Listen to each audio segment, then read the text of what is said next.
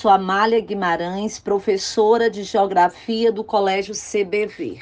Vamos trabalhar a questão de número 50 do SSA 3 2019, que aborda sobre o agronegócio, agricultura empresarial, os complexos agroindustriais que cada vez mais utilizam substâncias químicas sintéticas então, herbicidas, inseticidas, bactericidas, entre outros.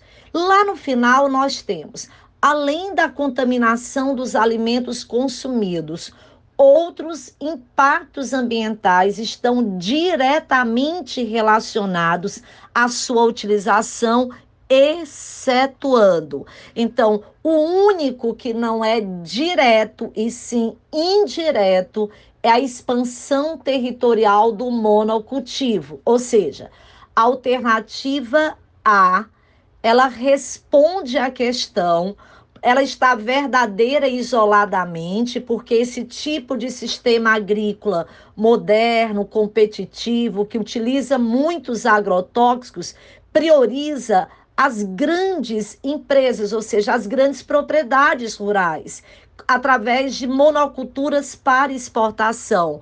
Mas no comando fala que são impactos direto. Então, direto nós vamos colocar o aumento da resistência de pragas e de doenças, a mortandade exponencial de agentes polinizadores como as abelhas, a contaminação do solo, das águas e a infertilidade dos solos.